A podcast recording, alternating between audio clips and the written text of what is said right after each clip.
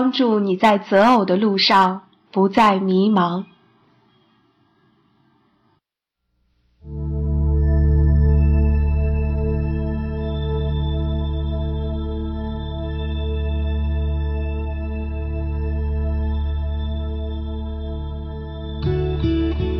二，夫妻生活一定要从婚礼之后开始。我们之前已经讲过，婚前同居是不好的，是淫乱。也许有人会问，我们领了结婚证，不就等于合法夫妻了吗？我们已经迫不及待了，是否可以先过夫妻生活，以后在适当的时候补办婚礼呢？我的回答是不可以。如果这样的话，婚礼就失去了其盟约的意义，完全成了一个空洞的形式，成了走过场，甚至成了一场闹剧。这样的做法不符合圣经原则。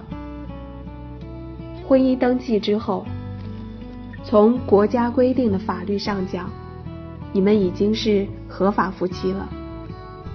可是，作为基督徒，一定要非常严肃认真的对待圣经中所定下的婚姻程序。就是说，领了结婚证还不能同居，而要等待婚礼之后才可以正式开始夫妻生活。保罗说：“凡事都要规规矩矩的按着次序行。”如果凡事都要，那么婚姻这样的终身大事更不能例外。虽然结婚证从法律程序上确定了夫妻关系，但婚姻对于基督徒还有更加重要的属灵意义，象征着基督与教会的关系。启示录说。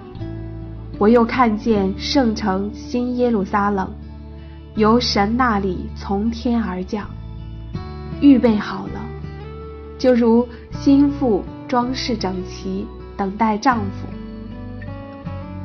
我们知道，婚姻中的丈夫预表的是基督，心腹预表教会。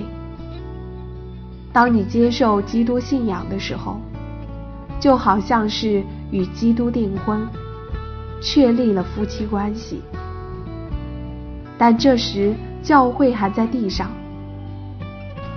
肉身还不能与基督同在，所以要等待，直到耶稣再来，迎娶他的新娘回天家。启示录的这段描述，足以清楚的告诉我们，妻子一定要。等到正式迎娶的婚礼之后，才能够与丈夫同房，开始夫妻生活。其实，中国人传统的婚礼也完全是这样的。虽然他们不认识上帝，但是在婚礼上要一拜天地，二拜高堂父母，然后夫妻对拜，一拜天地。表示对上天的尊重，因为婚姻是天作之合。二拜高堂，表示感谢父母的养育之恩，并祈求他们的祝福。夫妻对拜，表示夫妻要互相尊重。所有仪式结束后，新郎新娘才能进入洞房。正式开始夫妻性生活。后来，虽然简化了程序，但是婚礼之后同居仍然是非常严格的习俗。我至今记忆犹新。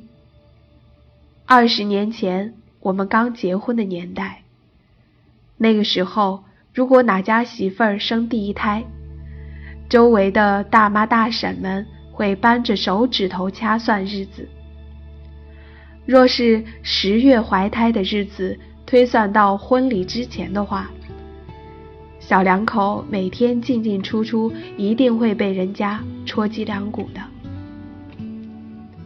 现代的年轻人可能会想，这是封建传统思想，早该扫地出门了。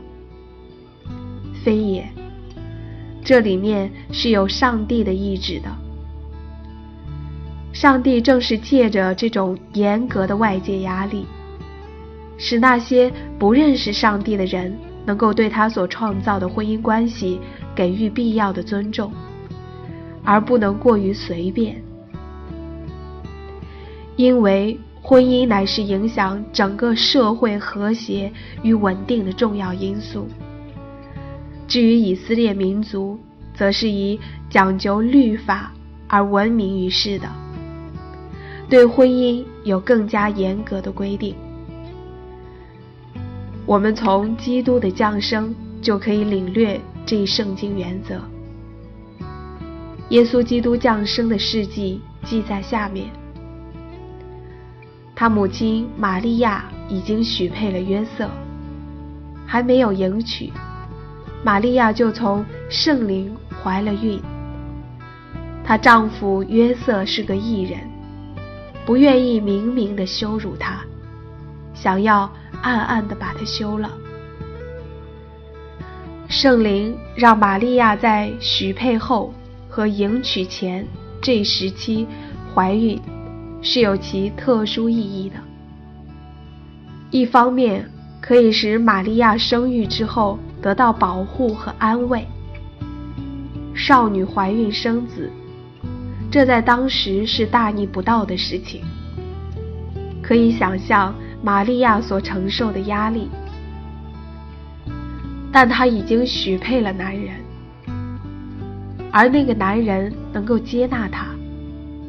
她就可以免受伤害，并得到保护和慰藉。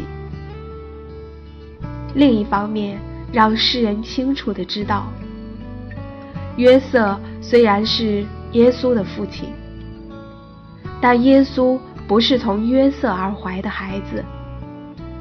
当时以色列人有关婚姻程序的法律非常严格。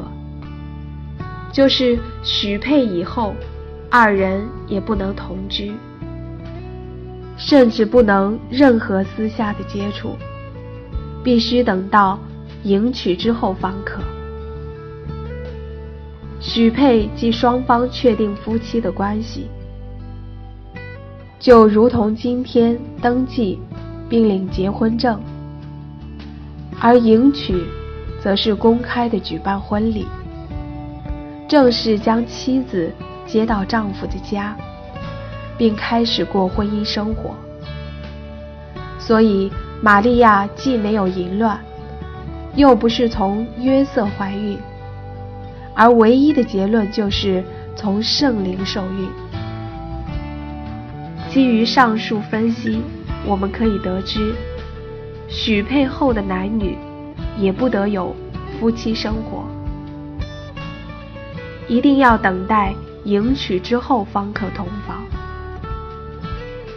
基督徒就是今天的以色列民，所以确定了婚姻关系后，也应该自觉遵守这样的婚姻秩序。一定要在迎娶的婚礼之后，再开始夫妻生活。